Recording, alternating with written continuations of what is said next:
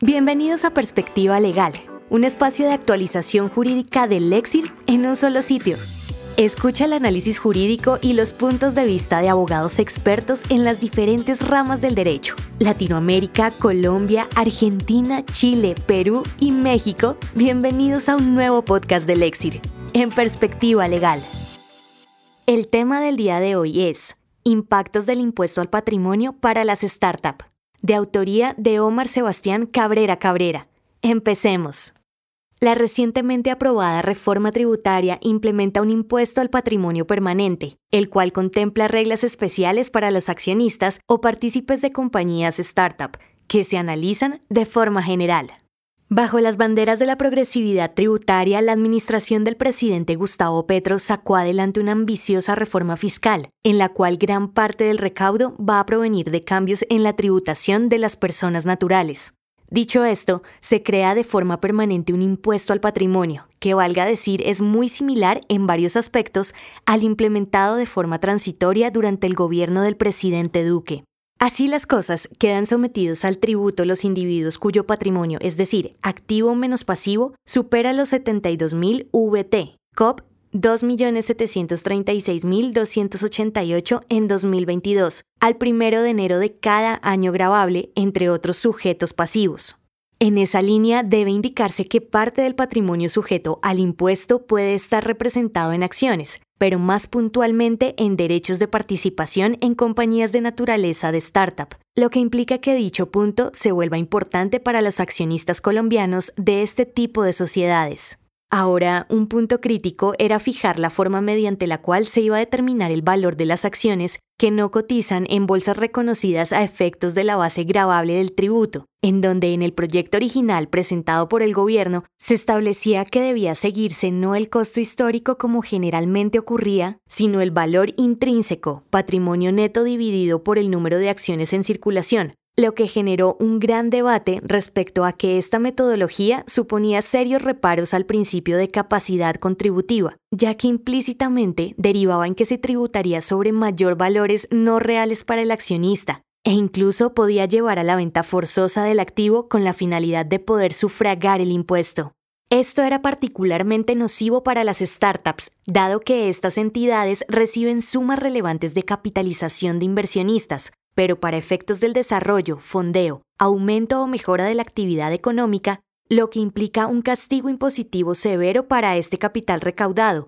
más aún cuando no era realmente un reflejo de la riqueza de los accionistas, sino caja y recursos económicos destinados a la operación y su expansión. Sin embargo, de forma afortunada se corrigió este hierro, y por ende, el valor de los derechos participativos en sociedades se debe considerar sobre el costo fiscal histórico más ajustes anuales por el incremento porcentual del índice de precios al consumidor para empleados desde el año 2006 por la remisión del artículo 73 del Estatuto Tributario. Así el activo se haya adquirido antes de esa fecha.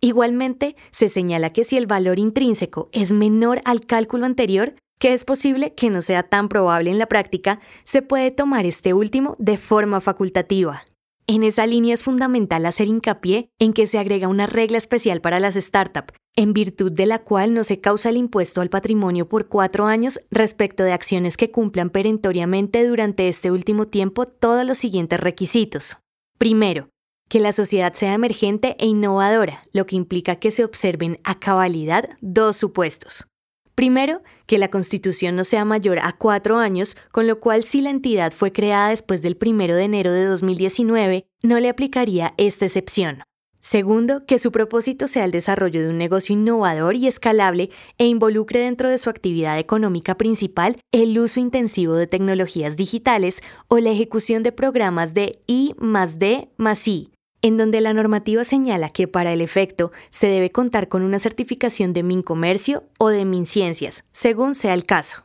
Sobre esto último consideramos que la reglamentación debería establecer un mecanismo expedito y sencillo para hacer estas solicitudes, con la finalidad de que haya celeridad y no se generen trabas o burocracia innecesaria que limite la expedición de los certificados.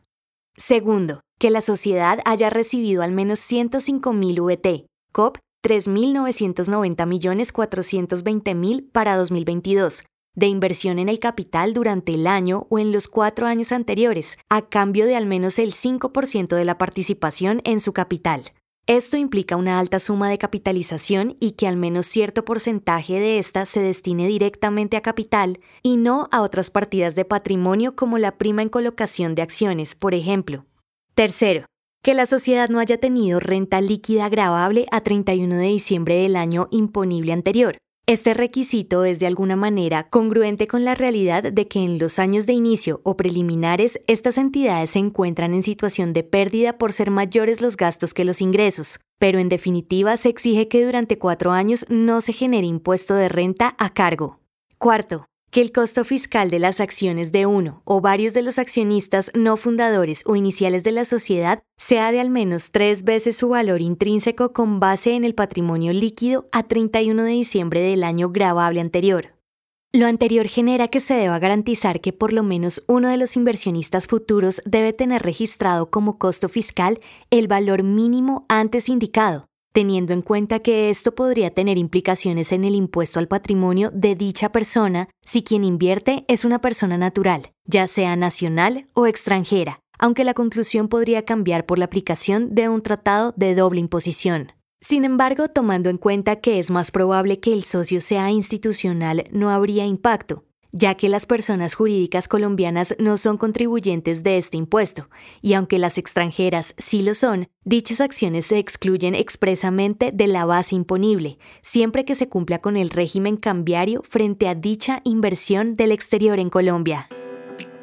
Omer Sebastián Cabrera Cabrera es magíster y especialista en tributación de la Universidad de los Andes, especialista en Derecho Económico Internacional y abogado de la Universidad Externado de Colombia. Actualmente es gerente de impuestos en PricewaterhouseCoopers Colombia. Agradecemos por habernos acompañado en esta oportunidad. Los invitamos a que nos sigan en nuestras redes sociales y escuchen semanalmente los temas jurídicos más sonados y discutidos por los mejores abogados de Latinoamérica y el mundo. Perspectiva Legal del Exir, una marca de Legal Solutions Group Colombia.